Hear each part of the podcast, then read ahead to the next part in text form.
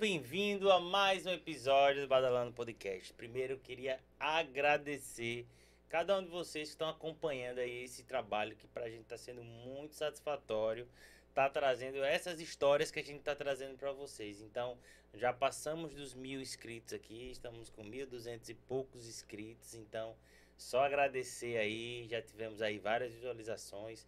Estamos caminhando para aquelas 4 mil horas essenciais para que o YouTube consiga verificar o canal da gente, a gente consiga de fato ter voos maiores aqui no canal. Então, diante já, eu queria agra agradecer cada um de vocês que todas as segundas e quintas está aqui com a gente né, acompanhando esse trabalho e ouvindo essas histórias de gente que faz e acontece aqui dentro do nosso estado, né, do nosso estado. Você já sabe, eu sou David Badalando, sou aqui o CEO, o diretor aqui da Badalando e nesse canal vocês acompanham além do Badalando Podcast todos os nossos conteúdos que a gente faz aí do nosso trabalho. Então, seja dos eventos que a gente realiza, né, das gravações dos nossos estúdios, dos nossos artistas, dos clipes, enfim todo o material que é desenvolvido aqui na Badalando, você pode entrar aqui nesse canal. E se você ainda não se inscreveu, ainda dá tempo, calma.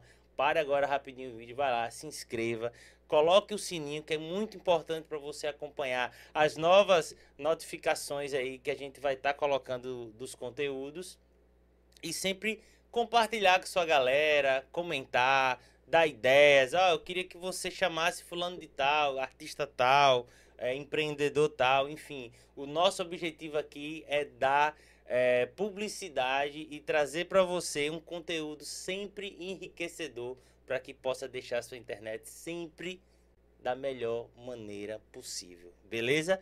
Mas sem mais delongas, eu queria apresentar aqui o nosso convidado de hoje, é um representante mesmo da cena rock, pop rock aqui do estado de Sergipe.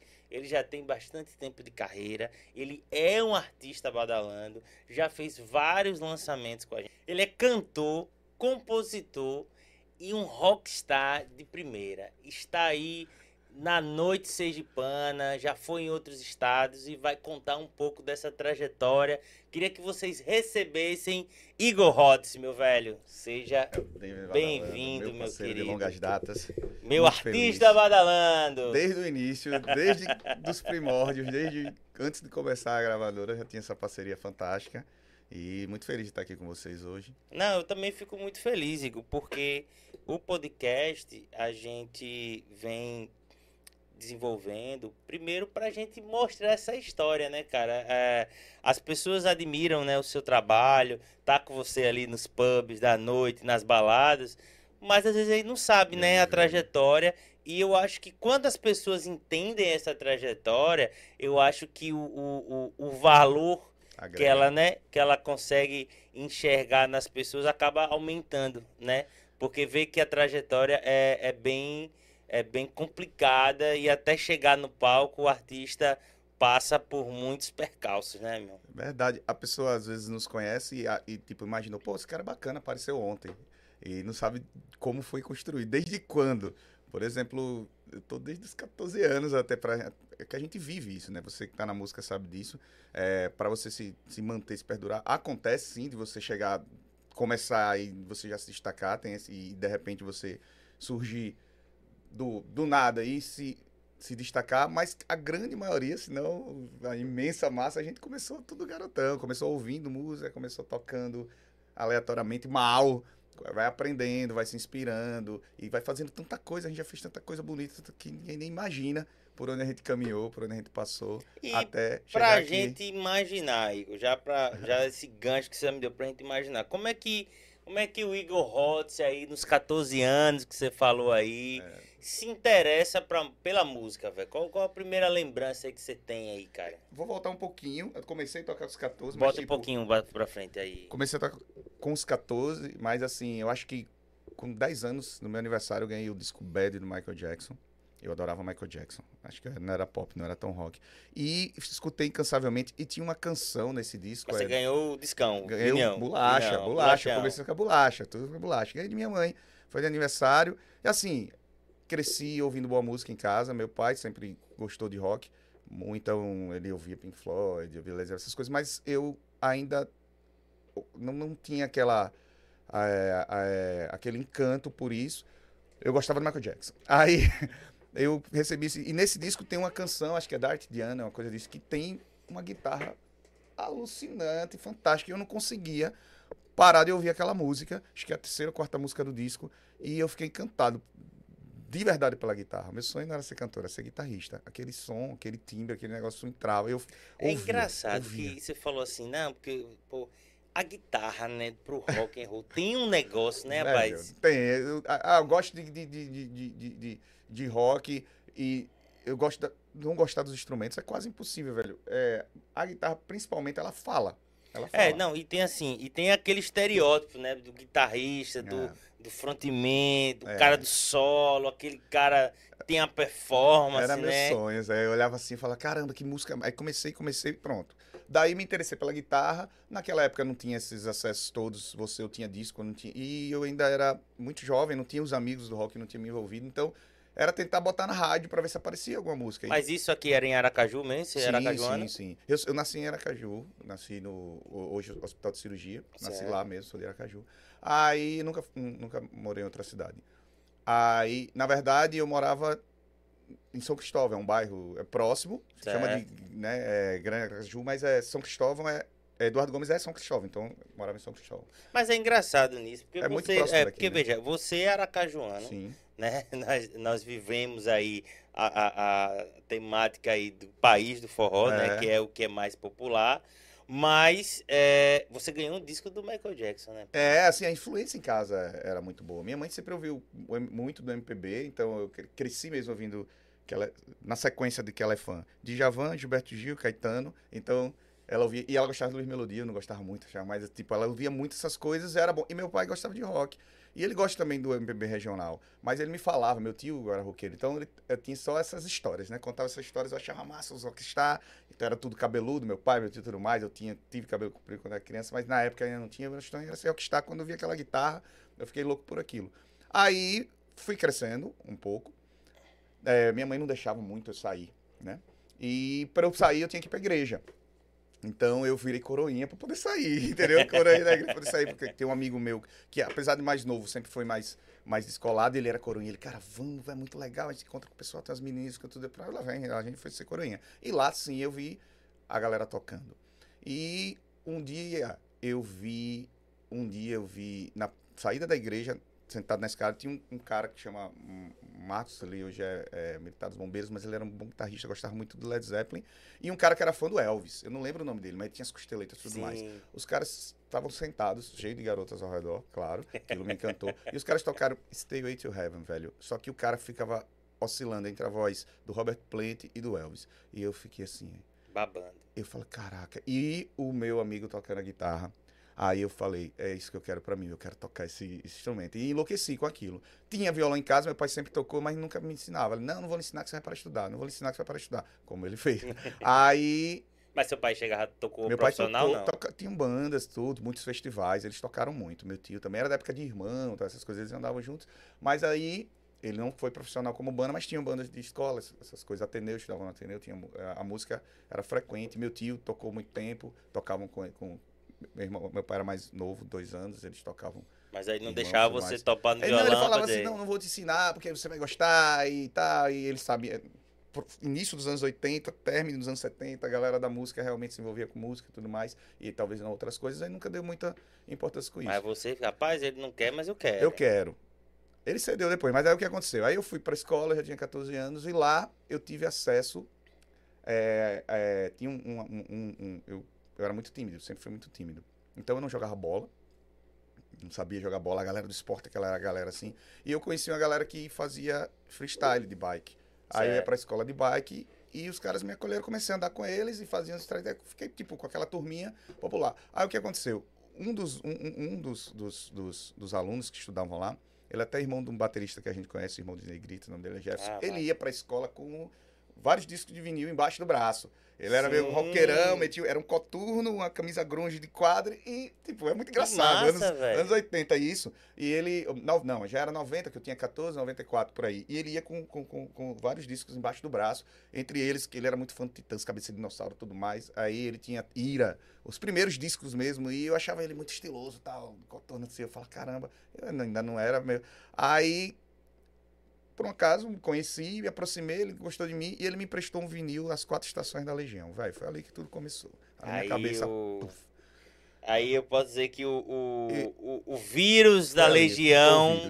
E eu falava. entrou em você. Aí eu levava pra casa, graças a Deus meus pais não implicavam, minha mãe também gostava. E eu não conseguia parar de ouvir aquele disco, velho. E ler o encarte, e ler as histórias, e ler como as músicas Então, foram O feitas. vinil, o vinil, você Caramba. tinha isso, você tinha a capa grande, você tinha a ficha técnica, técnica. você tinha as letras, né, cara? Lá tava escrito como ele escreveu Monte Castelo, que ele tava num quarto de hotel e viu a Bíblia, pegou onde tinha escrito várias... E eu ficava louco com, aquela, com aquele disco e eu falava, minha cabeça explodindo com aquelas letras e as letras para, parecia que falavam comigo e falava com eu, cara.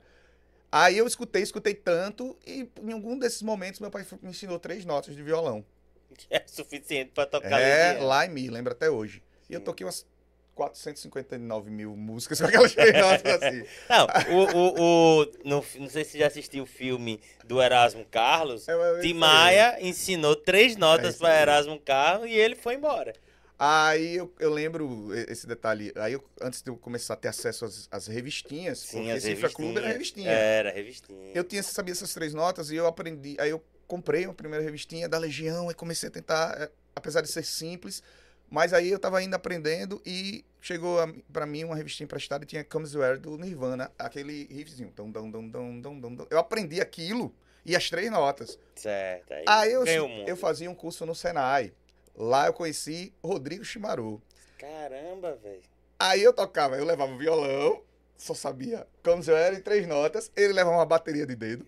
Aí a gente parava no intervalo, os caras, menino, vão tocar, menino, vão tocar. Eu ia, executava aquele, aquele riff, tocava três notas e falava, pronto, não, não. Aí fica- Mas aí, por exemplo, mas aí nessa essa parte aí, você só tocava ou você tocava e cantava? Não, só tocava, e só tocava isso. E assim, aí depois botava aquela bossa. Não, não, tá bom, já pô, é só pra vocês verem. É um pocket só, show, é um só pocket sabia show. isso. E ele tocava bateria terrível. Ele tu- tu- tá, não tocava bateria. E a gente, tipo, eram os músicos. E os caras, é, que massa, os, os amigos. Aí nisso eu fui aprendendo com as revistinhas, com as revistinhas. E, cara, de repente, eu sempre fui, como eu di- eu disse, eu era tímido. E eu an- andava com os caras da bike, eu comecei a tocar, e tipo, eu era da turma da bike e da turma do violão. De repente eu fiquei popular na escola, assim, entendeu? Sim. Só que eu Qual comecei, escola era? Nessa época era no, no Glorito, Portugal, lá no, no, no Eduardo. Aí o que, que acontecia? A gente chegava, a gente chegava, tinha dias que levava o violão, normalmente no final de semana. Aí chegava, fazia uma manobra de bike e tal, já conquistava uma galera ali. Mas no fim de semana levava o violão. Aí ia pra um- uma sala que tinha lá. E dali você ia fazendo amizade, fazendo amizade, e de repente é, eu não jogava bola, mas era amigo dos caras do futebol. tá? Aí eu não. Tinha um monte de coisa que, que as pessoas se aproximavam por causa da música. Muitas coisas se abriram na minha vida. Muitos caminhos foram abertos por causa da música. Pessoas que me relacionam hoje, muito foi por causa disso. E eu, quando eu toco violão, não sou tímido. Quando eu, e eu cantava baixo, era a galera que cantava. Não, vocês que cantam, só toca. Nesse momento, até nesse momento era isso. Aí eu tinha uns amigos muito, muito próximos, que a gente vivia um na casa do outro, pra gente tomar banho, comer, essas coisas assim. A gente começou a escutar muito, escutar muito Legião, começar. Que virou CD de repente. É, e nessa época aí era comum a galera se Se encontrar pra ouvir as músicas. E É debater. um hábito que hoje a gente já não tem mais, Não né, tem. velho? Aí ia pra casa de alguém pra ouvir aquele disco e a gente ficava tirando nossas próprias conclusões e, e- e viajando e lendo os Pô, encartes. como é que o cara fez? Como é que os Foi- caras estão tocando? Como é que os caras gravaram? Fantástico, era isso aí. Aí a gente passou pra parte do- da época do CD. Eu lembro que a gente era muito fã da Legião e não havia grana pra comprar todos os CDs da Legião. Então cada um tinha dois ou três e a gente meio que tinha uma coleção. Juntava. Aí, pra variar o que a gente convidava as garotas pra escutar os discos da Legião. Porque na nossa idade os caras queriam estar no trio elétrico brigando, ou era torcida de futebol, tinha muito esse negócio de torcida de futebol, Sim. ou era da igreja mesmo, engajado, e a gente era os caras, eram os nice boys, caras da música. Apesar de ser roqueiro, a gente era os bons meninos. Estudava, tirava notas boas, mas andava com violão e tudo mais, e a gente tinha muita amizade em relação a isso. E a gente montou uma banda. Vou pular um pouco, porque tem muita coisa Não, mas assim. qual era o nome dessa banda A aí? primeira banda, Joe Não Believe. A gente juntou, tipo, eu não acredito em três idiomas. Era Joe Não Believe, eu não acredito. aí tinha, a gente conheceu um cara que ele, ele tinha uma rádio comunitária. Ele gostava muito do Metallica. Sim. Aí a gente ficava. Achou por acaso essa rádio comunitária e a gente ouvia, pô, os caras têm um repertório bom, só rolava rock. Los Hermanos conhecia através dele, um monte de coisa assim. Aí a gente foi lá se apresentar. Véi, você até, pô, aí ficamos amigos e montamos essa banda. Todo mundo muito ruim. Mas aí a banda tocava o quê nessa época? Não, era, a gente tinha músicas autorais e tocava, teoricamente, Legião Urbana. A gente tocava Metallica, a gente Mas tocava. aí você falou um negócio, Oasis. músicas autorais. Aí você já escrevia nessa época? Já escrevia, cara. Eu tinha três músicas autorais. E a gente participou de um. Mesmo sem saber tocar direito, a gente participou de um festival chamado Novo Canto. Caramba, você participaram do Novo Canto. Participei no- eu participei três vezes, particularmente. Que massa, velho. Eu E- não sabia disso. E pra você ver, aí a gente entrou nesse novo canto com uma música. Não, me desculpe, não vou lembrar o nome agora dessa música, mas era uma música muito boa, muito boa mesmo. Eu tinha feito essa música e o Júnior chegou, até já morreu um grande amigo meu, ele chegou com um riffzinho e eu fiz e um- e duas frases assim bem densas, que ele era um cara bem denso, assim, um cara bem massa. E dali eu con- con- concluí o resto da letra e ficou muito boa. A gente, como quem não quer nada, gravou uma uma fita demo e mandou e a gente foi selecionado. E essa música foi a primeira música que Foi você a fez na prime- sua vida? Não, não, não foi a primeira música. É, eu tinha feito uma outra música para uma namoradinha que eu tinha na, na, na época da escola. Que até usei um pedaço dela depois para uma outra música mais, mais moderna. Mas, tipo assim, eu fiz. Mas eu comecei a escrever em casa. A primeira música que eu fiz, ela ficou um pouco esquecida, assim. Mas, tipo, essa música, particularmente, quando a gente mandou, o pessoal ligou de imediato. E, e era uma música muito boa. E só que a gente não tocava. Você vê, eu era baixista. Eu era, gente, tipo, eu tinha- Ah, então você não cantava. Nessa, na cantava. banda, você não cantava, e não cantava, era o e não guitarrista. guitarrista, que era meu Você era o sonho. baixista. Porque como ele não conseguia tocar, ele era canhoto, e a gente Certo. conseguiu um, um baixo emprestado, Certo. só que pra ele era ruim tocar o canhoto, mas ele conseguia tocar o violão invertido. Aí pra facilitar o, o processo, ele ficou o guitarrista. Nós não tínhamos guitarra, foi emprestado também. Sim. É, quero frisar aqui quem foi o primeiro cara que nos deu oportunidade, porque às vezes a gente vai esquecendo pelo meio do caminho. Claro, claro. James Freitas, tecladista, nosso tecladista, foi o primeiro cara. Foi mesmo, O meu irmão, apesar de ser mais novo, tocou na banda do pai dele, que era Certo. Companhia em Choque. Certo. Meu irmão é, toca baixo desde os 13 anos. O instrumento era muito grande, inclusive, para ele. Só que meu irmão, ele é, é um ser de outro mundo. Eu acho que eu, o Isaac é um ET. Que ele, velho, ele é muito bom no que ele faz. A galera, inclusive, ele é um baixista que toca dormindo e, e sai. E ele tocava, ele tinha apenas 13 para 14 anos e tocava com os adultos na, na, na companhia Choque. Inclusive, eles fizeram uma viagem, meu pai teve que ir porque ele não era menor. Aí um dia ele falou para James: Ah, meu irmão tem uma banda, não sei o quê. E ele falou: Vamos lá para casa. E, velho, ele foi generoso demais, porque ele era o único que tocava. Quando a gente tentou tocar, ele não, puxa aí pra fazer. E, tipo, como Zoer. e eu sabia, uma primeira música que eu aprendi, mesmo no violão, cantada, e eu cantava bem baixinho, pra minha mãe, era Ainda é Cedo, do Legião, ela ama essa música. E eu cantava pra ela, ela, solta a voz, solta a voz. E eu, não, mãe, eu sou guitarrista. E eu cantava baixinho. Aí a gente tocou isso aí, mas o resto era muito ruim.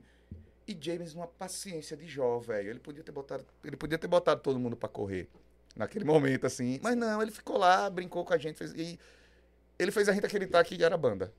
Porque ele podia ter dito, velho, Não dá. desista né? nessa. Mas ele não disse. E a gente continuou acreditando que era uma banda. Então, vendo? velho, eu tenho que agradecer. Então manda, manda um recado James na sua câmera Eu já aí. disse é. isso pra ele, inclusive. Então, mas fica documentado aí. James, James, você, se não fosse por você, se você tivesse dito, velho, vocês são ruins pra caramba, acho que poderia não ter acontecido. Mas você não disse nada, você foi generoso e a gente continuou. E aí, nessa história, Igor, eu queria, assim, para entender mesmo o processo, e é legal que as pessoas também e- entendam, eu sempre pergunto isso dos artistas para mostrar, tipo assim, o ponto. Você me falou, você fez a banda e tal, só que aí até então você era instrumentista, né? E aí, como você começa A cantar. a cantar e a primeira composição, porque você tem um cara Certo. que tem várias composições, inclusive vamos falar dos lançamentos, vocês fizeram Sim. aqui com a gente aqui no, na Badalando, mas eu queria entender Como eu comecei como você cantar. começou a cantar e escrever. Explico. Só para você concluir o contexto, a gente participou do festival, é, a música era muito boa, a gente tocou, a gente ensaiou muito, tinha uma banda base fantástica, Gilto Batata, Caramba. Rominho, eram uns caras incríveis na banda base. Mas eles falaram, não, mas vocês têm banda, vocês podem tocar. Eles criaram um arranjo pra gente e a gente tocou a música lá com o outro cantor. Só que ele, assim, ele era ele muito entendido musicalmente, conhecia muita coisa, mas ele era muito tímido, muito, ele não conseguia vencer a timidez dele. Então ele cantou muito pra dentro e tal, assim, a performance não ajudou. é, eu lembro que outras pessoas se destacaram nesse, nesse festival. Você lembra quem ganhou? Ivan Reis, eu acho que foi Ivan Reis, que é de Itabaiana. Tinha. Eu, eu, eu acho que ele ganhou, velho. Se não ganhou, ficou perto. Tem o Raimundo, que até o toca, tem uma música fantástica, foi finalista. E tinha nessa, nesse, nesse festival, Irmãos Malafaia, tinha uma galera massa. Ah, quem ganhou foram os. os... Pô, que até eles foram pra MTV, que eram os irmãos que tocavam. É, 7. não. É, Eloquentes. Eloquentes. É, Quem ganhou foi foi... A Carta para a Então, a. Carta para Tarsila, foi Essa Eloquentes. música era massa. Foram eles que Essa ganharam esse festival. Pronto, foi nesse festival que a gente participou, foram eles que ganharam. E a música era realmente boa, eles foram até pra MTV com essa Sim, música e tal, sim. né? É, eloquentes, nem sei. Eloquentes. Agora chama Bicicletas de Atalaia. Ah, mas eu lembro, os caras eram, eram é, era uma carta pra Tarsila. é, a menina do tênis vermelho. Eu acho- É, e Eu tava começando a tocar, velho, nessa época aí. foi esses velho. caras, aí é, o Eloquentes ganhou, acho que Ivan Reis ficou em segundo, terceiro. Foi uma galera que até hoje tá, tá na música aí. Ivan Reis é dos Boinas. Sim, então, sim. É um cara que, que a gente que eu achava fantástico. Ele já tinha um violão bacana, e ele tinha uma suavidade, assim, pra cantar, todo meio Jorge Vecilo, tanto. Se eu falar mesmo, esse cara é bom. E, mas eu lembro que a gente ficou, teve muito elogio, mas nossa performance, tipo, o cara ficou. Os caras. Vocês estavam ah, começando também, né? A gente tentou na, na coisa. Não reclame seus direitos, pois não há igualdade. Lembrei da música. é. Era muito massa a música. Aí, pronto. Depois disso, a gente não ganhou, ficou bem abalado, o adolescente triste, ai, revoltado, que podia ter sido melhor e tal. E o cara. Aí a gente co- conseguiu um show, um show de Halloween numa escola que tinha lá pública. Aí no show de Halloween a gente saiu umas músicas. Bacana, eu era baixista. E na hora do show, não sei, não lembro por qual motivo, mas nosso vocalista, ele. Não vou usar essa palavra, que ele é meu amigo, mas ele amarelou. Ele não conseguiu cantar, pô. Aí ficou três, nós três em cima do palco e ele não subiu. Tava muito cheio, a escola toda lá. Sobrou pra mim. Aí, aí? foi a primeira vez que eu cantei. E, velho, eu aí? gostei. Gostou? E a galera gostou.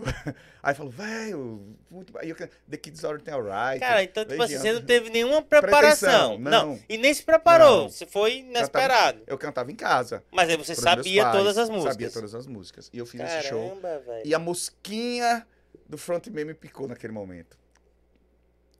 Todas aquelas aluninhas que eu na frente, aquela coisa. Que assim, adolescente, a pretensão. Claro, Eu fiquei, claro. Faz parte do. Eu- você cantou na minha cabeça, assim. Aí pronto, e aí depois eu E você conseguiu é, tocar baixo e e cantar cantava. boa? E olha que é, con, que é no contra. Eu não sabia que eu tinha essa capacidade, mas cantei, toquei. Aí o que é que eu fazia? Eu deixei o mais, mais redondo possível. Porque meu irmão já era um bom baixista. Ele Sim, me, ele me deu uns os toques toques. para eu tocar o baixo Certo. antes. E eu, eu sabia um segredo que vocês têm, que, que é, é, o baixo é colado com bumbo. Eu lembro disso, eu nunca vou esquecer isso. O baixo é colado com bumbo, o groove do baixo. Aí quando você faz isso junto, a música soa legal. Não fica troncho um alto É. cá. Então eu fazia o feijão com arroz, mas colado com bumbo. O problema é que meu baterista também não era essas coisas todas. é, rapaz, é- é- é- se você olhar, realmente atrasava de andar, mas tipo, o pessoal achou o máximo. Aí pronto, da partir daí eu virei vocalista. A banda acabou, porque a gente brigou certamente por outros Sim. motivos, a banda acabou. E eu fiquei um tempo sem falar com esse meu melhor amigo, que era o guitarrista, e a banda acabou. E nisso, é, eu, eu fui pro conservatório. Aí Já foi procurar estudar mesmo. Eu era violão com. é, tocava. é, o Leonardo, ele era, mas aí eu abriu pra canto. Veio um professor de Brasília chamado Francisco Bento. Velho, eu agradeço demais. A princípio, foi o meu primeiro professor de canto. O cara era fantástico. Nessa turma, inclusive, tinha Naná. Naná entrou nessa turma. Depois ele saiu, o programa dele já era famosinho. Sim. Que ele tinha Naná e os E os camaradas. camaradas. Ele já era outro nível. Eu falava, pô, eu queria ser como esse cara aí, ele cantava bem. Sim. Mas eu aprendi muito com esse professor, aprendi muito mesmo. E a gente montou uma banda. A primeira banda não era minha, na verdade. A primeira banda era é, Shimaru que montou, tinha um outro cantor. Mas aí eu entrei pra fazer tipo back e tal, não sei o quê, mas eu tinha uma performance melhor, acabei ficando. E E qual depois- era o nome dessa banda? Aí depois a gente, montou- pra não pegar a banda que já existia, a gente montou outra, era Logan. E essa banda Logan foi bem legal, a gente tocou muita, muitas coisas, muito, muito show alternativo, né? Certo. Roda Cultura, essas coisas. Tinha, Chegou e as festas Roda familiares, Cultura? toquei na Roda Cultura várias Mas vezes, com tocou- Chacal. Mas você tocou na Rua da Cultura quando, Quando- era na Vila Cristina ainda Não, ou já no mercado? Começou no mercado. Certo. Que ela ainda era próximo ao, à Casa Laranja. Sim, Depois a Casa ela Laranja. cresceu e foi Sim, pro palco grande. pro palco Mas não tinha um palco menor? Sim, eu cheguei a tocar naquele Meu palco. primeiro show da vida foi Foi naquele palco, palco, né? Aí eu tentei. Antes disso, para você ver como eu não era bom guitarrista, é, eu ficava. Eu era um pouco tímido. Eu, ah, eu tive a banda com Patrick, Patrick Torquato na escola. Era, a gente era cultura per capita. A ideia era toda dele. Eu era o, o guitarrista, funcionava bem, Jairo corria na bateria e a gente na escola tocou, participava dos, dos festivais, tal, não sei o quê. E aí minha vida começa a mudar lá, porque come... as pessoas do, do, meu relacionamento hoje, muitas delas eu conheci naque... naquela época. E, velho, sobra um violão numa escola grande, você é o cara, né? Aí tem os melhores amigos, a galera mais bacana, namorar a garota mais bacana. E, o violão, velho. Eu era tímido, nunca fui de esportes. Eu comecei a andar de skate, fazer. Tipo, era esportes individuais. Eu nunca fui bom em esportes coletivos, até porque eu sou muito. Eu sou muito é, competitivo e a galera na nossa época zoava mesmo, não tinha Sim, negócio de bullying. Então, era. era 15 dias zoando de você se você leva um gol e tal. Aí eu não, não, não jogava essas coisas por causa disso. Mas a viola me, me, me, criou alguma coisa. Foi nesse período que eu comecei a compor, por causa de, de coisa de Patrick. Mas aí, acompanhado com isso, eu comecei essa banda com o Shimaru, que era Logan. A banda já tocou. Mas antes da Logan foi essa cultura. Patrick escrevia e o, o Jairo escrevia muito bem e desenhava muito bem. Então, era um regional com rock and roll, a ideia era essa. Bem na época dos Raimundos começando, as letras eram fantásticas, e o Jairo fazia caricatura de todas as letras, a gente já imaginava clipe, imaginava tudo. Só não tinha recursos. Aí eu lembro que fizeram um festival e, e me inscreveram no festival e eu nem tinha banda. E eu botei um nome lá, era um festival de rock. Eu não vou, tal, não sei o quê. Eu lembro que. Qual é o nome da sua banda? Aí eu pensei na hora, Excalibur, o cara botou lá, eu nem tinha banda ainda. Aí vou juntar, fui juntar a banda, mas ainda não teve festival. Foi bom, porque eu não consegui juntar a banda. Mas aí começamos a tocar. A Gincana do Luciano era algo muito, muito grande. Grande, é. Era muito grande. E a, a, escola toda se mobilizava, tipo, um mês, tipo, porque as tarefas eram extras. Sim, era muito sim. massa aquela escola. E, e, a gente tinha, as pontuações eram acirradas, era... E vocês faziam encerramento com a banda tinha, da Gincana. Tinha apresentações com a banda da Gincana. Dança e música. Então, no, no, primeiro ano eu cantei, cantei, eu acho que foi até Legião Urbana. Minha vida mudou a partir desse dia. Eu cantei, fiquei famosinho na escola. E no, no, outro foi uma dança, twister, no outro foi já a cultura per capita tocando a gente já era mais alternativo. Mas aí na cultura per capita você, não, tipo assim, não, não, você não escrevia. Não tinha composições minhas. Porque mas você pegou essa influência Patrick, deles, né? Ele Patrick tinha um negócio, e o Jair. Ele tinha um negócio massa. Você é bom, você consegue, você pode fazer. Ele tinha esse negócio, Patrick tinha disso. Ele tinha um... todo mundo, ah, Patrick é muito vai. Eu tinha uma relação muito boa com ele. A galera achava ele muito vaidoso. É porque, assim, ele... Tipo assim, o que ele fazia bem, ele eu sou bom. E ele não tinha receio de dizer é, isso. E às vezes a galera fica com esse negócio, porque, tipo assim, uma coisa é você saber que uhum. é bom e defender porque uhum. você se acha bom. É, é diferente de prepotência. Mas isso assim. no, no, no, no, adolescência, 16, 17 anos, é. não, não, adolescente não tem essa maturidade. Sim, ah, o cara. Então, tipo, ele tinha as melhores ideias, ele sempre foi muito criativo e ele não conseguia falar porque a galera já rejeitava antes dele falar, porque achava que ele era prepotente. Aí eu tinha uma boa relação com todo mundo, então ele passava a ideia e eu, eu falava a ideia dele. E a galera aceitava, a ideia era dele. Aí, tipo, nas gincanas mesmo, tipo, olha que tal o nome, os nomes da, das coisas. Ele tinha ideias muito boas, muito loucas, à frente do tempo dele. Sim, perfeito. Eu lembro que o, nome, é, é, o nome do, do, do da, da, nossa gincana, uma das que a gente até ganhou, era Translocable. Aí você fala, que loucura, ninguém queria, queria uns nomes bem. Ah, o quê? Era Cabeças Pensantes, não sei o quê. Era um negócio, fazia sentido. E era bonito, porque o Jairo fez o design, mas era muito louco, assim, Translocable, ninguém queria saber. E a gente convenceu a galera, tipo, eu fui explicar como era a essência. Porque quando ele vinha, não, é bom, e vocês entendam que isso aqui é melhor porque isso é inteligente. O jeito que ele falava, a galera já. Ele grande, ele era o maior de todos, aí ninguém. As meninas. Mas aí eu. E as ideias dele eram muito boas. E eu peguei esse lance de confiar um pouco em mim. Só que assim, eu sempre, todo, até hoje você sabe, você é meu, é meu, meu agente, sabe que as minhas, todas as minhas músicas falam de amor, independente, não é sempre o mesmo enredo. Certo. É Mas Igor amor, Rods canta o amor. amor. E nas suas mais diversas é o amor que deixa aí, é o amor que, que, que quer voltar, é o amor que, que sofre. Mas é o amor. Amigo, mas, mas, é sempre o é... amor autobiográfico ou é o, o amor ao redor do Igor Rods? Tem, tem de tudo. É, tem muitos que são ao redor e tem muita coisa. A primeira, a primeira. A primeira que eu fiz, essa que eu não lembro, foi pra uma, uma namorada, então era, era, era biográfico, era para ela. E, tipo, as pessoas que eu me relacionei, todas eu me inspirei, me inspirei porque assim. Você... Então todas as namoradas ganharam música. Namoradas não, mas as minhas mulheres sim.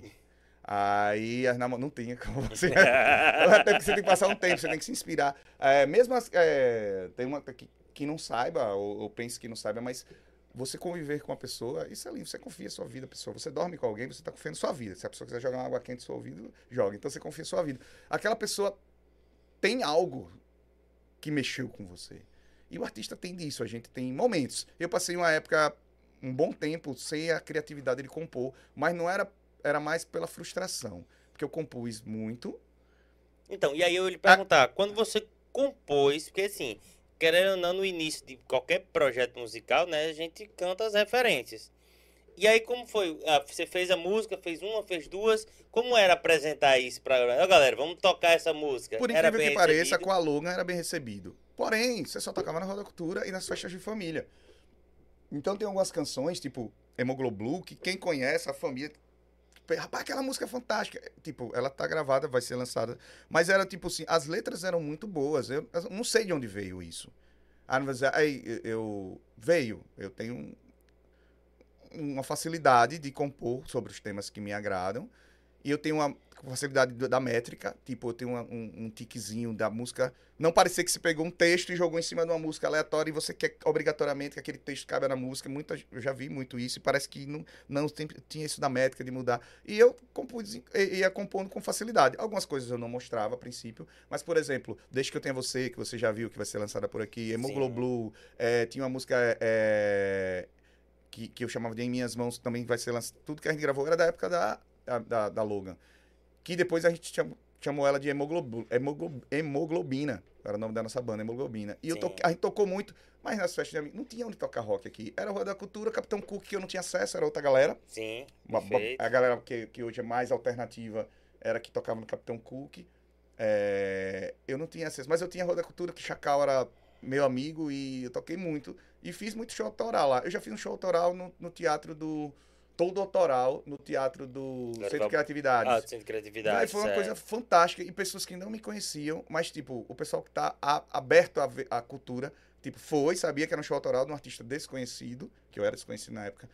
E as pessoas aplaudiam e, tipo, se interessavam e vieram falar que, que músicas massas. Eu acho que foi um dos momentos mais incríveis que eu tive como artista, assim, de poder tocar 18 músicas minhas, assim, e Caramba, ninguém é, é coisa, conhecer tipo, e, tipo, e as pessoas estarem ali para consumir. Eu não- É um público diferente, né? O público foi para isso. O cara que, que, que, inclusive, organizou isso tudo, é, professor Bebeto, ele tem uma banda também, esqueci o nome, me, me perdoe, ele faz um especial da Legião. Peço desculpas, mas foi ele que organizou tudo e eu tocava com a galera Ele tinha massa. especial da Legião? É, ele fez no teatro umas duas vezes. Não era. Não foi a Sibéria, não. né? Não, não, não. Eu peço perdão por ter esquecido Mas agora, tudo mas bem. Mas ele é um cara que foi ele que organizou e ele que conseguiu o público. E, velho, o público era um público pra pra ouvir coisas novas. E eu fiquei realmente empolgado com aquilo. E a minha banda era muito boa. A gente Mas até estu- então- todos estudavam nessa É, época. Então, e até então, nesse, nesse momento aí, nada de dinheiro, nada, Nada de de, grana. dinheiro. Festas das famílias, da família. Já, já- isso aí eu já tô falando de, tipo, cinco anos já na batalha. Mas era assim, festas da família. E, E quando vem o primeiro cachê? Pronto. Aí o que acontece? Eu. Essa banda, o que aconteceu? É, Jamison Santana, que hoje é da Lapada, acabou entrando e sendo baixista da Hemoglobina. Ele se encantou com as músicas, ele gravou uma das músicas da América Saudita. E ele era amigo do meu baterista, que era meu cunhado na época, Eduardo. Já tocou na World Guerrilla, eles tocavam junto na World Guerrilla. É, O era batera heavy metal, né? é, é, é punk rock, Punk que era rock. com, com, com, com, o menino da carne crua, é, Silvio. Silvio, Silvio. guerrilla. E aí ele falou, ele mostrou uma música minha pra Jamison, e Jamison falou, cara, que música aí? Quis me conhecer. Eu organizei um evento chamado Radicalize no Eduardo com outras pessoas, que era assim, esportes radicais e rock and roll. Então eu trabalhava na Yamaha, eu consegui o wheeling, a galera apresentando o wheeling, eu consegui é, pistas de skate, eu consegui uma galera para se apresentar fazendo capoeira, parede de, de escalada. Aí a gente foi, foi juntando essas coisas. A gente foi e rolava as bandas e o esporte. Aí tocou o World Guerrilla, que quem produzia era Chacal, foi através de Chacal que eu cheguei Sim. neles. Tocou minha banda, que na época era Hemoglobina. Tocou a banda de Caio Pina, que eles tinham uma banda, que eu esqueci o nome agora, perdeu, tô péssimo. Mas é, era uma banda massa, que eles tocavam Reja Gate, tocava é, Charlie Brown, tal, era um, um punk assim, bem legal. Punk Ska 8. E a gente fazia era o rock and roll rolando e os esportes acontecendo. E, velho, movimentou o bairro inteiro. Muita gente veio assistir o show do William, que era dentinho, o cara era muito fera. Então, foi um evento que eu orgulho de ter feito. Nesse evento, eu conheci Jamison. E esse cara ficou meu amigo e ele acabou entrando como baixista na banda. Que ele, Jamison, dela para tudo mais. A coisa cresceu. Aí, daqui a pouco, saiu Eduardo entrou Chimaru. E Irland Jones, que tá na Austrália. A banda era fantástica, velho. A gente, na primeira formação era Pará, mas depois entrou Irland Jones. E a gente começou com esse negócio de compor. O Jamison tinha esse. Só que quando ele, ele foi embora. Foi com a lapada. Quando ele foi, eu fiquei meio órfão. Porque, tipo, hoje não. Hoje eu, eu fiz uma rede de amigos músicos que um substituiu o outro, mas na época não tinha isso. E quando ele foi embora, eu fiquei sem tocar muito tempo. Aí ele voltou. Quando ele voltou, a Lapada voltou antes, ele ficou na Globo e ficou trabalhando lá. Quando ele voltou, já tava Fábio Marques tocando com o Naná. E, tipo, já tava o, o tocavam no Coqueiral sempre. Aí ele, velho, vamos montar um projeto pra, pra tocar em bar. Tal. Agora vamos tocar tudo. Aí eu, não, James, me recusa a tocar tudo, eu gosto de pop rock. Ele, não, mas aqui São Paulo rola tudo. Não, não vou tocar tudo, não vou tocar tudo, não vou tocar tudo. E ele convencendo. Aí você vai cantar e tocar violão. Porque ele queria chamar. Aí ele falou, vamos chamar Júlio. Júlio Fonseca, e vamos chamar Chiruda pra guitarra. Eu, meu sonho é a lapada, meu. Só que o que aconteceu? Enquanto eu tava aqui, eu entrei numa banda chamada Experimental, que era a banda de Ricardo Clay. Certo. Os caras tocavam rock and roll nos 80. E aconteceu parecido com ele o que aconteceu comigo lá atrás. Teve um show que o vocalista não foi, simplesmente, era uma festa de aniversário. E eu fui e cantei com eles. E nesse mesmo show ia ter um show da, La- da, da Lapara também, por algum motivo, acho que Naná não pôde ir. E eu cantei com os meninos, que eu era fã, sabia? Aí eu acabei entrando na Experimental.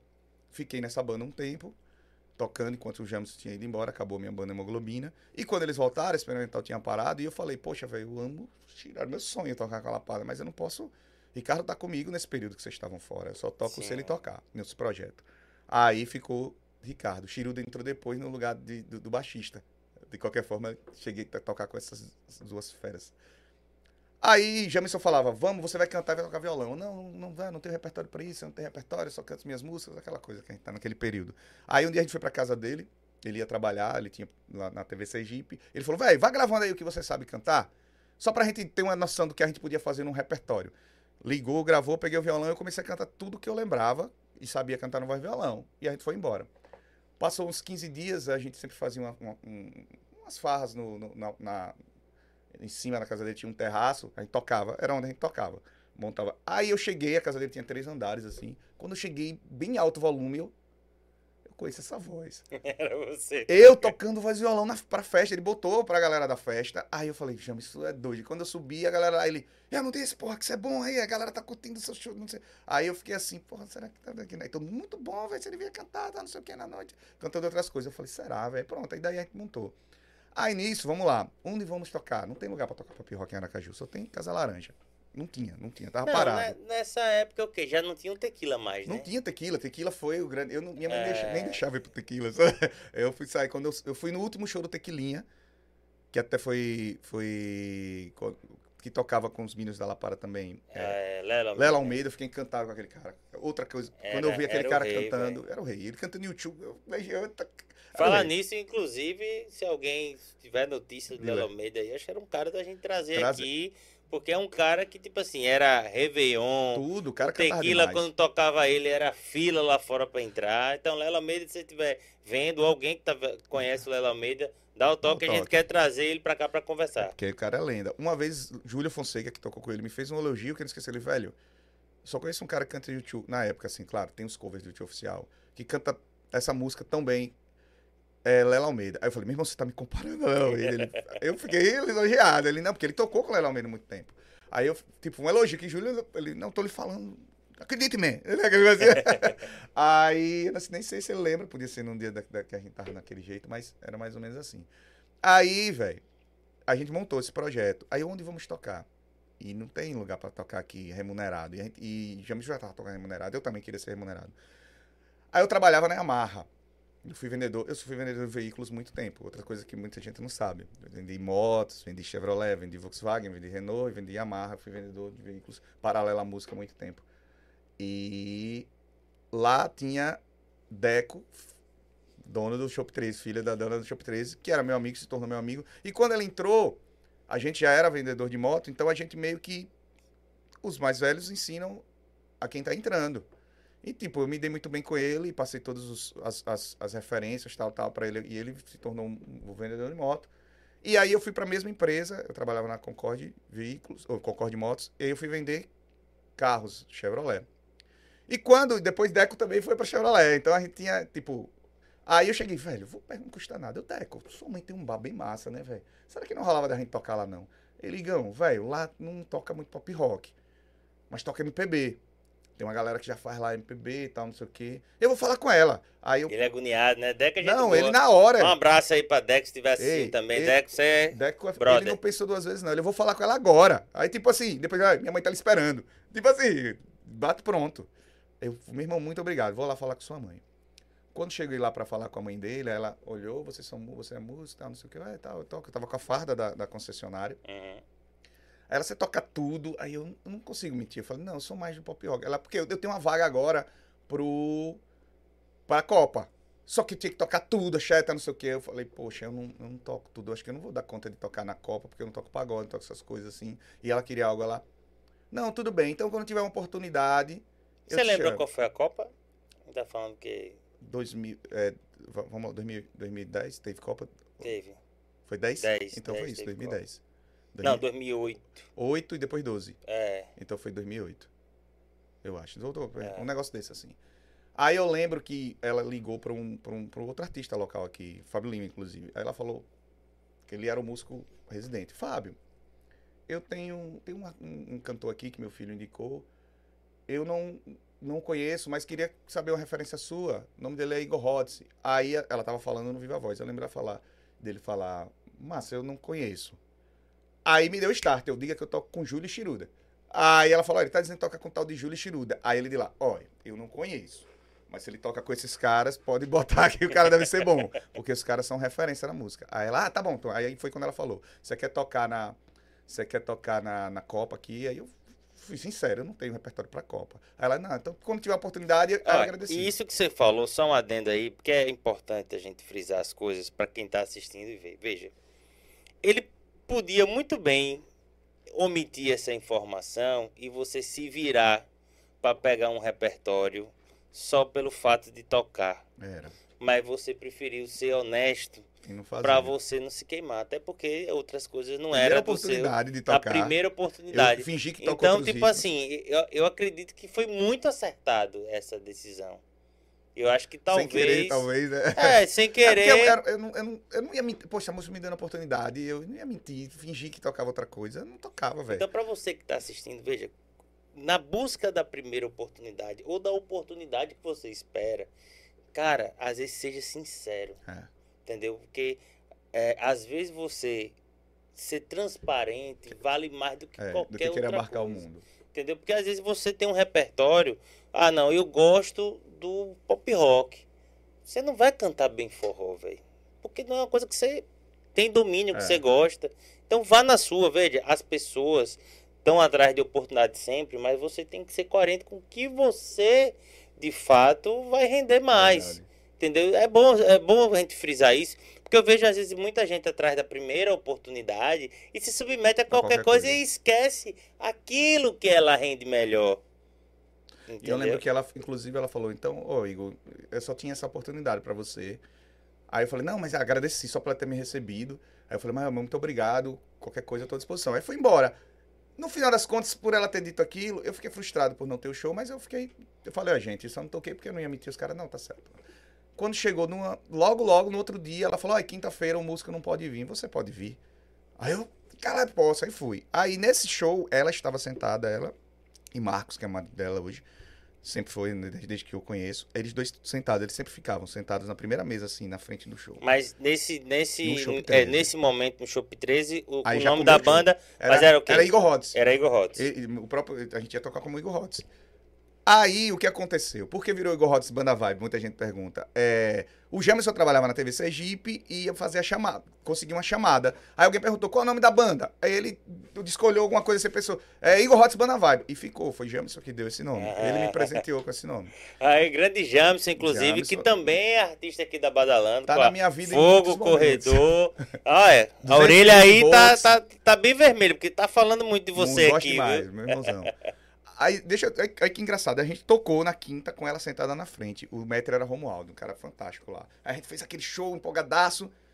Aí ela foi embora. Aí pronto, foi embora. Aí daqui a pouco o Romualdo chegou pra mim. Vocês estão livres no sábado? Por quê? Porque o músico não pode. Na quinta não tinha ninguém, desculpe. Mas no sábado. Não deu ninguém no sábado- show. Não, não, não tinha músico, mas ela botou. Não, gente. entendi, mas aí, como Não, foi? tinha jeito. O Shop 3 era bombado por si só. Entendeu? Aí depois ah, tinha uma galera que começou a E vir. foi o seu primeiro cachê, Eu então, fiquei com sete anos lá. Foi E, e- e foi o seu primeiro cachê. É assim que eu digo profissional que eu comecei a trabalhar Sim. com aquilo. Teve coisa ela fez. Aí quando eu cheguei, foi o meu primeiro cachê. Aí quando eu cheguei lá, aí o Romualdo chegou, vocês estão livres sábado, o músico não pode vir sábado, vocês querem vir fazer? A gente, quero. A gente, caramba, sábado. Quando chegou no sábado, eles, dois sentados na, no mesmo lugar. Botou pra lá, cantou legião e tudo mais, não sei o que, eles foram embora. Aí o Romualdo, vem o sábado que vem? Aí, E a resposta da galera lá em cima. Lá em cima, a gente, na maior alegria. Aí eu fui no outro sábado, no terceiro sábado. No terceiro sábado. Ah, não, minto. Não foi no outro sábado. Era um feriado, no meio da semana. Acho que era quarta. Ele, olha, tem um feriado. Tal dia, venha, venha no feriado. Aí a gente, tipo, tocou no sábado e foi na quarta. Quando chegou no dia feriado, eles não estavam. Dona Márcia e o Marcos. Aí eu falei, ferrou. Porque na minha cabeça, eles é que diziam, chame. E eles não estavam. Pronto. Aí "É, tá ligado que hoje a gente vai tocar, mas eles não estão aí. Possivelmente vai ser a última. A gente fez o show quando eu terminei. Eu, Poxa, Romualdo, eles nem vieram, né? Pra dizer que era pra gente tocar depois. Ele... São vocês todo sábado, a partir de agora. Caramba. Sete anos. Sete anos ininterruptos. Ele não, vocês agora são música da casa. Eu, velho, a oportunidade. No lugar de Playboy, vamos dizer assim, que não tocava, eram outros ritmos que tocavam, no máximo o MPB. Começou a pop rock, começou a encher, começou a gente ficar conhecido. E a gente era muito bem tratado. E, e a casa ela tava. Teve uma época que tinha, que tinha mesas na calçada. Aí depois alguns vizinhos reclamaram proibiam mesa na calçada. No bar do lado tinha um samba muito conhecido, que era só coisa nossa, tocando no- na Sim, esquina. Sim. E a gente se respeitava, o samba acabava 10 horas, aí ele acabava, a gente já tava pronto e entrava. Tipo, havia esse respeito mútuo. Aí a galera saía do samba, vinha pro shopping. Era, velho, foi uma época. E o que, que você pode me dizer dessa época, Igor? Porque assim, você ficar durante sete anos No numa casa, né, é, residente fixo, como era o desafio? Porque o repertório, como era Até isso? hoje, você velho? que já tocou comigo, eu não tenho repertório. Quem toca comigo, você vai tocar o quê, velho? O que rolar. Tipo, quando é você o baixista, é um repertório, quando é outro. Que é, tipo, eu comecei a entender que a gente tava ali pra entre- entre- entre- entreter. Então, não podia ser o mesmo repertório sempre. Claro, tinha as músicas coringa, mas aí a gente. Eu lembro, algumas pessoas podem concordar ou não, mas esse lance de especial. Quando a gente voltou a tocar, tipo, Tequila tinha acabado, Rua da Cultura tinha acabado, não tinha ninguém fazendo pop rock. Eu lembro que a galera do pop rock falou, caramba, tá tocando na, na 13, assim, pop rock. Abriu esse espaço. Não tinha outras bandas, porque a gente era fixo. Mas a partir dali, outros bares começaram a colocar também, porque é um repertório bom. E a gente começou a fazer o negócio da dose dupla. Esse negócio de especial, a gente fazia lá. Começou o primeiro especial que eu fiz lá foi Legião. Aí a gente fazia Legião, aí Legião e Paralamas, Titãs e Titãs. Aí a gente fazia dose dupla já até para não enjoar. Então era um desafio. Toda semana a gente Ensaiava um brincava um repertório novo. era muito divertido. Eu lembro que a gente fez até Blitz, que aí na época minha, minha esposa Elaine e a de, de, de, de- de- de- a esposa de, de, de Júlio, Monara, elas faziam a Blitz. Meu irmão, foi fantástico, a gente botou roupinha da Blitz, aí a gente rodou. Depois do Shop 13, veio o Tio Maneco, foi o primeiro outro bar que veio tocando pop rock, lembra essas coisas? Lembro. Depois veio o Rock Hill, que hoje é, é o, o É o Stones. Stones. Mas, tipo, houve uma época que não tinha. Aí tinha o quê? O que foi que fomentou? Era o, o Coverama. O Coverama que fomentou, né? O rock and roll tava vivo porque a- essa galera mais jovem, tipo o próprio John, toda a galera, eu, eu nunca conseguia assistir Coverama porque eu tocava no Shop 13. Sim. Mas, tipo, muitas bandas que hoje estão na atualidade tinham Coverama como local pra tocar, mas não tinha os bares. Hoje, quase todos os bares tocam um pouquinho de, de, de pop rock. Isso a gente trabalha É, muito não só, não só os bares assim da noite, mas hoje a gente tem uma demanda muito grande da, das praias, né? Os É. bares de praia, né? Tocando, você também toca em vários, né? Vários bares da praia. Mas antes de você chegar nisso aqui, eu queria frisar agora, que o tempo pode estar acabando, que eu tive a oportunidade de tocar nos shows grandes e foi através da, da Badalando. Todos os. Gente, que fique claro, todas as grandes oportunidades. Quando eu falo de grandes de shows maiores, de caráter nacional, de abrir, de ter uma coisa muito importante que eu tive, foi através do Dave Badalando. Às vezes até não é, é consciente, ou às vezes até inconscientemente. não só por, por- nós termos amizade, mas acho que deve ter uma conexão de energia aí, porque alguns nem, inclusive, não era eu que ia ser o artista ou teve algum problema, e eu acabei sendo, e aquilo sendo maravilhoso pra mim, dando resultados incríveis, então quero... Aí depois virou parceiro, minhas músicas todas são lançadas por aqui, pela Badalando, e isso é importante dar um, dar um espaço incrível. Não é. Às vezes, ah, o cara lançou, às vezes não, não teve aquele alcance ainda grande, mas o fato de você pertencer a uma gravadora, você valoriza muito o passe. O fato do negócio ter sido feito da forma correta, de você ter quem, quem arrecade, todas essas coisas. Então, é, David fazia uns shows massas aqui, trazia Biquíni Cavadão, Pitch, essas coisas. Aí eu já achava massa. Pô, esse cara traz umas bandas de rock massa pra porra. Aí um dia ele falou, vamos abrir o CPM 22. Eu não acredito nisso. Aí eu, porra, lembra disso? Eu lembro. Não, você vai ser a atração, tá, tu, pô, nome no cartaz, é, outdoor, foi o primeiro de todos. eu falei, Inclusive, cara... esse show, esse show do CPM 22 foi um show que eu trouxe os caras. Eles tinham quase uns 12 10 anos, anos, 12 que não vinha aqui, que não né? vinha, né? Foi lá na casa de praia e você botou, arrebentou, fez um show. Primeira vez que eu vi meu nome no outdoor, eu achei, eita caramba, lá junto com a CPM, e aí funcionou. Outro show que deu muito resultado, que eu agradeço muito, entre outras coisas, foi o show com o Leone. Esse show com o Leone me, me, me acrescentou muito como artista, como respeito, como para festas particulares, porque o público que estava lá é exatamente o meu público, na nossa faixa de idade, público que consome, que consome, que gasta, que gosta desse show. E foi um show acústico, tipo, que eu fui sem, sem tantas pretensões, mas seguidor que só, pô, joguei no final do show, Que e gente massa. que são meus amigos, Que pessoas massa. que são meus amigos até hoje. E eu sou muito fã do Leone também, foi muito massa. Marcos Mena, a gente também Sim. tem Marcos Mena. Igor, e eu queria, assim, primeiro agradecer, você sempre foi um parceiro e acredito que o, a minha busca por você para colocar nesses eventos e tal foi por um me- merecimento, pelo trabalho que você vem fazendo. Foram sete anos, esse trabalho que você fez de, de sete anos no, Shop no 13. Shop 13, é, esse trabalho aí, assim, pode ter certeza que deu uma reacendida no momento que o pop rock estava embaixo na cidade, que a gente tinha acabado o Tequila, a gente tinha acabado a Boomerang, É. a, a, era a Boate do Augustus era Coliseu, também já não tinha mais.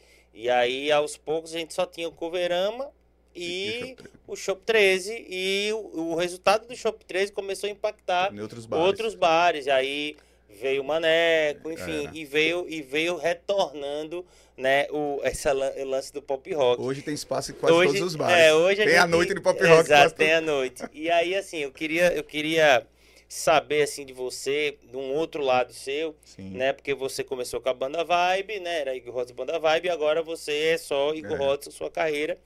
E além desse trabalho dos bares que você faz, você fez vários lançamentos Sim. das suas composições, né? Que foi feita aqui na Badalando, desde o início. Acho que a gente, a sua música foi a segunda música que a gente lançou a- aqui na Badalando, que é uma coisa que me orgulha muito, porque naquele momento onde a gente basicamente era só uma ideia, uma vontade de, de um cara que sofreu também Uhum. bastante por, pela desinformação, de não saber aonde levar é, é, essa, esse material da gente, essa produção da gente.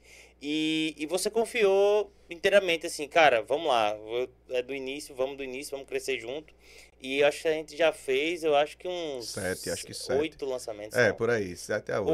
oito, oito É lançamentos. duas parcerias, né? É, porque tem as Com parcerias Torugo com o Torilgo e tem a, do- e aqui da a- Badalando. A da Badalando, é. E aí eu queria saber de você, cara. Você é um cara que na noite tem seu público, né? Que você tem uma resposta da, da galera na rede social. E como foi agora fazer esse trabalho autoral? Qual a resposta que você começou a ter? Como é que você tem essa volta do público, você apresentando talvez o que você tem de mais sincero aí dentro, que são as suas canções, né? Verdade. Cara, é incrível quando a gente toca e vê que tem gente cantando, tem uma galera que gosta. Quem ouve as músicas, porque assim, às vezes, é, até os próprios amigos, os mais próximos, ah, vou ouvir, mas acabam não ouvindo. Tem outras prioridades. A quem chega, toca. Toca assim. Eu tenho bo- boas parcerias, inclusive é, com o Ge- Gera Oliveira da Gera Rock. Uma das, das, das canções mais executadas daqui é uma composição nossa, que é Semente, tá 600 e poucos mil plays. Quase aqui. 700 mil plays. Se isso fosse há 20 anos atrás, a gente tinha disco de alguma coisa aí. Disco de prata, de ouro, é um negócio desse. Mas hoje tem que ter- bater um milhão pra, pra bombar. E o meu sonho era poder em todos... Assim, eu ainda sou um artista sergipano que vivo da música, então preciso do entretenimento. Eu toco nas casas, eu tenho que fazer... Eu tenho que ter uma conexão com os proprietários. Eu tenho que fazer a galera curtir, consumir e voltar. Permanecer no, no- no ambiente. Porque essa é a inteligência profissional. Se eu só quiser fazer o que eu quero, tipo, e não me preocupar se o bar vai ter retorno, eu não volto.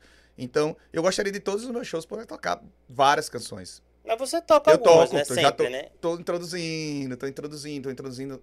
A aceitação é boa. Eu tenho que ter- pensar em que momento colocá-las para que não. Que, porque o show tem que estar sempre mantendo o cliente na casa. Mas quando você toca e vê que alguém tá cantando de volta, velho, não tem preço não. Dá um, é um negócio que você não consegue explicar. E essas canções, elas, é, elas falam histórias reais. E elas falam com as pessoas também. As pessoas se identificam. Mas, e elas são sinceras, eu nunca peguei assim, vou, peraí, vou, tipo, eu, eu sei que tem uma matemática de construção das canções, mas não é, eu vou falar sobre isso. Não, tem, tem Ah, alguém. Com você sempre chega, Chega. né? E tem, e tem uma inspiração minha ou de alguém que eu conheço, mas são histórias reais. Então, se você se identificar com aquela, com aquela música, entenda, é a história de alguém. Então, ouça com todo amor, com todo Ah, carinho. então, pronto, já deu a deixa. Então, você que conhece Igor Rhodes, Ah, ou que viu ele no show, conte sua história pra ele. para- Porque talvez possa, possa virar, uma música, canção, né? é. Se me tocar, pode virar uma canção. Porque elas são histórias reais, são histórias de amores, muitos, a maioria deles vividos por mim. E eu tento. Toco, as, as minhas canções eu tento também fazer muito em terceira pessoa, contando, mesmo quando é vivida por mim, contando ou homenageando a, a, a outras pessoas. É, e todas são reais. Então, se você ouvir aquela música, saiba que, que foi pra alguém, se, se identifique, saiba que, que, que não é uma canção aleatória, não é uma canção por números, não é uma canção por. Entendeu? Ah, a gente quer números, quer, quer dinheiro, quer, mas não foi feita pra isso. Não é, não é, ela não é mecânica, não foi construída pra isso. Ela é real, conta a história.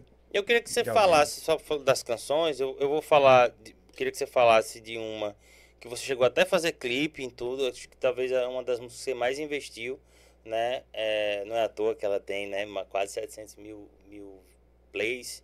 Queria que você falasse um pouco do clipe, se você né, investiu, do retorno que ela deu, teve participação da Maísa Reis. Esse, esse, é, a pandemia, ela, ela teve muitos aspectos ruins na minha vida, inclusive. Muitas mudanças, muitas coisas, e muitos aspectos bons, me trouxe coisas muito boas. E algumas delas foram as canções. É, a gente se deu um pouco. fi- Ficou ruim, ficou sem investimento e tudo mais. Porém, por exemplo, a minha primeira música que eu lancei com você foi Passarinho.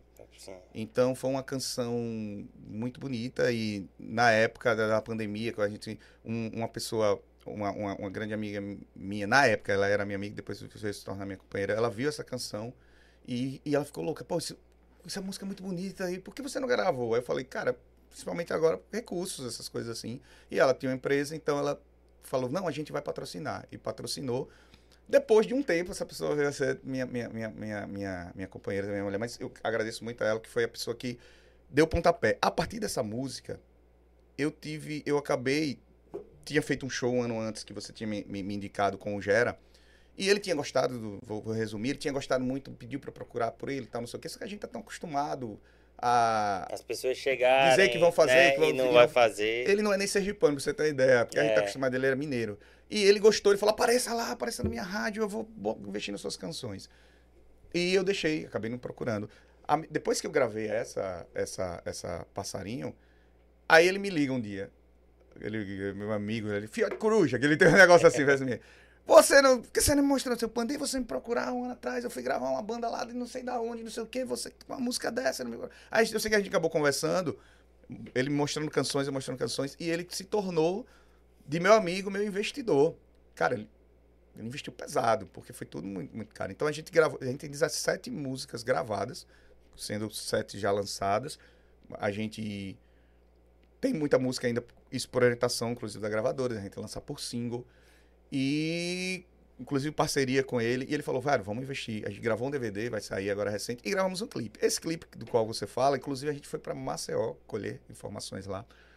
O, lo- o local, porque no meio da conversa, ele falando onde seria, e eu falei que tinha um local na minha cabeça, afetivamente, que eu que eu achava lindo, que era uma curva lá, da, tal, de Maceió. Ele, você quer ir pra lá? eu, rapaz, isso acho que tem um custo. Ele, é bonito o lugar, Ele, ninguém sabia o lugar. Aí eu, é massa. Ele, então vamos fazer. Então a gente ficou a equipe toda. Escolhemos uma, uma, uma era para ser uma atriz, o pessoal pensava em fazer alguém do, da internet, mas eu queria alguém que tivesse mais um pouco de ligação com a música. A gente pensou em Maísa, ela foi convidada e aceitou fazer o, o papel da a história é bem, bem interessante. E deixa eu contar só isso como é engraçado, não sei se Ah, dá por tempo. favor, dá, dá. A gente partiu para Maceió. Aí, inclusive, eu criei a história na minha cabeça toda, como seria. Ele tem uns carros antigos, eu tinha pensado numa variante com os bandos vermelhos que a gente tinha lá. Aí a gente decidiu fazer a coisa certa, aí contratamos um produtor top, Cassem, meu irmão. Sim. Contratem Cassem pra fazer o É um produtor, artista, Artista. roteirista. É um dos caras mais talentosos que eu diretor. conheço. Ele pegou o que eu tinha escrito, que já, assim, tava bacana, e ele transformou aquilo no clipe. As ideias do Cefia, do, do, do que é passado tá no, no Cefia, e quando ser presente tá em, em colorido. Todas as ideias vieram da cabeça de Cassem. O script, a história foi mais ou menos eu, eu que disse a ele como eu imaginava. O Gera comprou um carro pra gravação, velho. Aquela picape ele não tinha. Caramba. Aquela, ia ser uma variante que ele tinha lá, que eu, eu falei, o cara é um renegado, ele tá na estrada, tá não sei o quê, e esse carro tem tudo a ver. Aí ele, é, Igor, que é, tem uma surpresa pra você. O que é? Comprei um negócio pro clipe. Um negócio com a jaqueta, alguma coisa. Eu digo, o que foi? Ele aí mandou a foto, um carro, ele comprou o carro, aquele, aquele co- colecionador, ca- caro pra caramba, não vou revelar o preço aqui, mas tipo, é um carro que tem minha idade.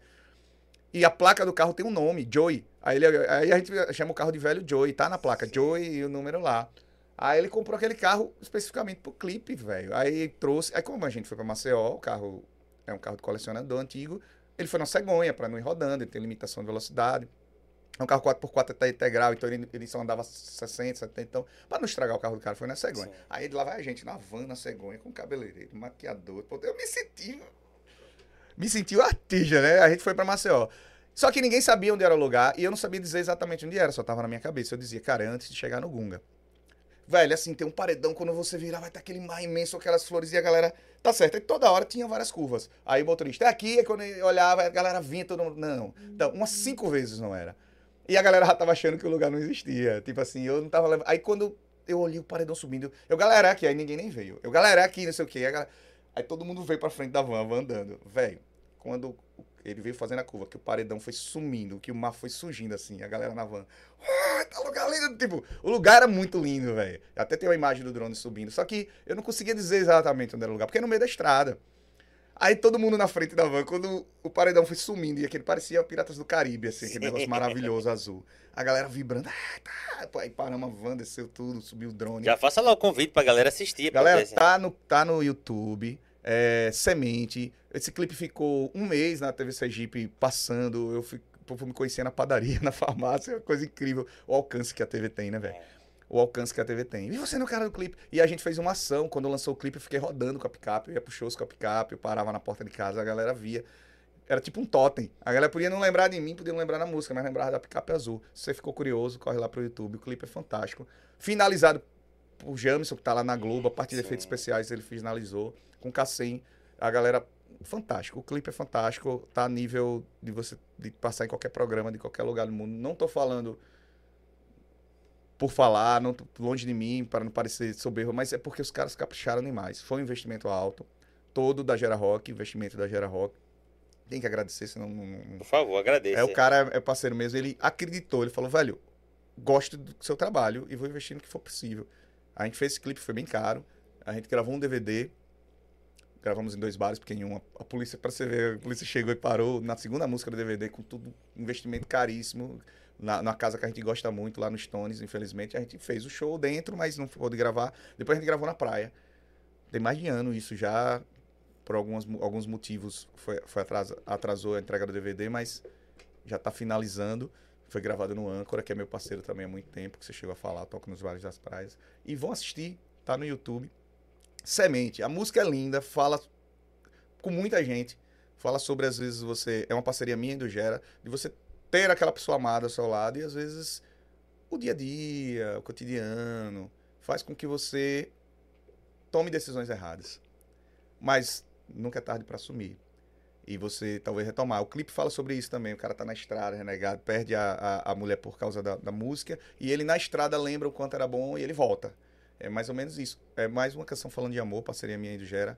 A letra linda e o clipe mais, mais, mais bacana ainda. Lançado por onde? Badalando Plays. Tem quantos plays já? Boa. Quase Essa é 700 quase mil, né? 700 mil plays. É muita coisa para um artista É. que a gente que começou, que a gente, né, a gente tá aqui em Sergipe, que nossa cidade é pequena. E olha, infelizmente, que se a gente parar para olhar, o consumo dela é mais fora. porque- É, total. É, Acho que ela acho que é mais consumida em Rio e São Paulo do e, que Aracaju. então, vai- e a gente tem tanta coisa boa. Tem. Outro dia, é, por exemplo, a gente você vai no shopping, é massa, nossas músicas estão tocando lá. Aí, às vezes a galera liga e fala, cara, sua música tá tocando aqui no shopping. E é involuntário, você vai ouvindo, vai ouvindo, uma hora você fala, já ouvi É, essa, essa ação do shopping é uma ação nossa, Não, também, aqui em né? parceria com o Shopping Jardins, onde a gente administra, né, faz a curadoria das playlists da, que tocam nos corredores do shopping. E a gente tem cinco horas, não é nenhuma, nem duas, nem três, nem Só quatro. de música local. Cinco horas de músicas de artistas sergipanos e de artistas daqui da Badalanda. Então, é muito importante, assim, a gente, esse trabalho da gente de fortalecer o mercado da música de Sergipe. Outras empresas podiam fazer isso também, né, David? a gente as tá empresas começando a cutucar aí a Porque galera. empresas grandes de respeito, como os dois shoppings, acreditaram e, e, tipo, faz sentido, faz sucesso, o pessoal manda direto o tempo todo, é É, agradável. inclusive, se você estiver assistindo a gente, tiver um, um, um estabelecimento que tenha música, né, para fazer o seu ambiente mais convidativo, seu ambiente mais alegre, até de, mais estimulante, né, para o cliente comprar. A gente tem um catálogo imenso de, de artistas sergipanos e, e se você quiser, é só entrar em contato com a gente, que a gente vai ter o maior gosto, o maior prazer de instituir uma rádio aí corporativa para você com muita música sergipana. Igor, é, eu poderia conversar mais umas três horas de relógio com você, mas a gente já está chegando, já chegando ao nosso fim. Eu queria, antes de mais nada, lhe agradecer.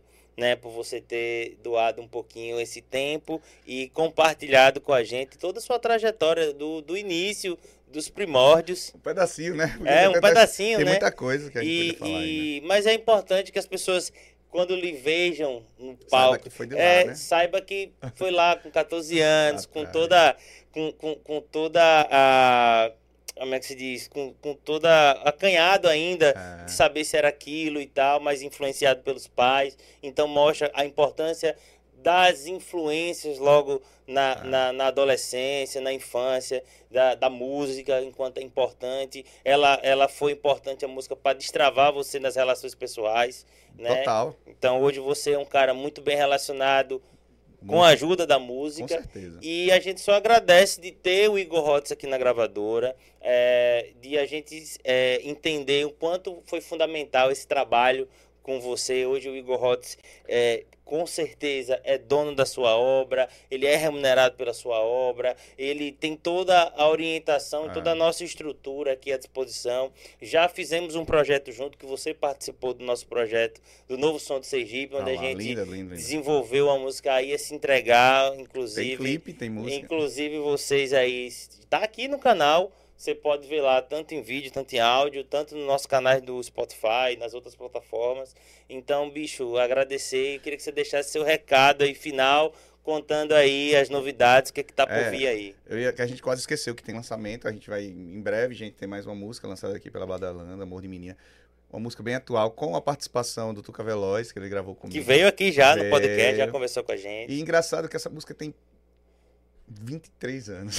e a gente vai lançar ela agora. Foi uma música que eu fiz lá na frente, quando eu conheci a mãe do meu filho. É uma música linda, vocês vão se identificar.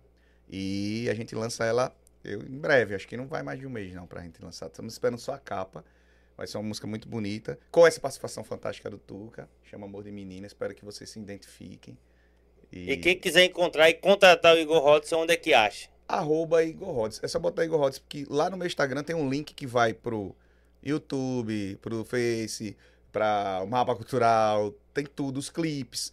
E vocês também podem tá- entrar em contato com a Badalando, que eles vão dizer rapidinho onde é que eu tô.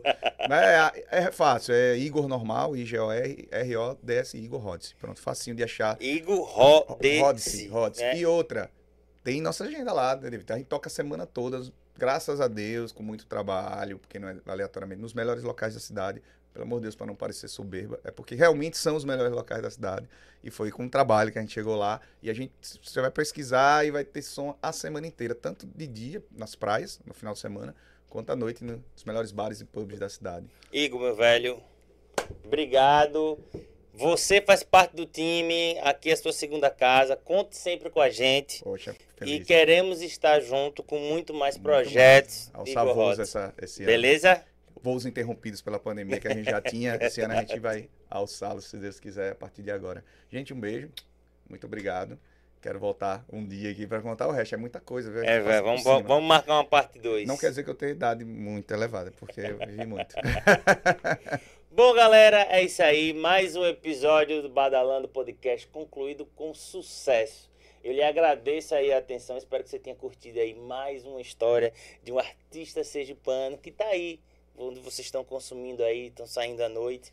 Então, se você não está inscrito nesse canal, cara, veja, se quer ajudar esse canal, se inscreva, curta, ative o sininho e compartilhe para os seus amigos, para que a gente consiga ir cada vez mais longe. A gente traga outras pessoas, outras histórias, para que você possa conhecer e de fato você enxergar quem produz arte no nosso estado de uma maneira diferente, porque atrás de um show, de um palco, tem uma trajetória gigante até chegar ali. E tenho certeza que quando você vê esses papos com a gente, vocês conseguem dar um pouco mais de valor aos nossos artistas, beleza? Muito obrigado e até o próximo episódio.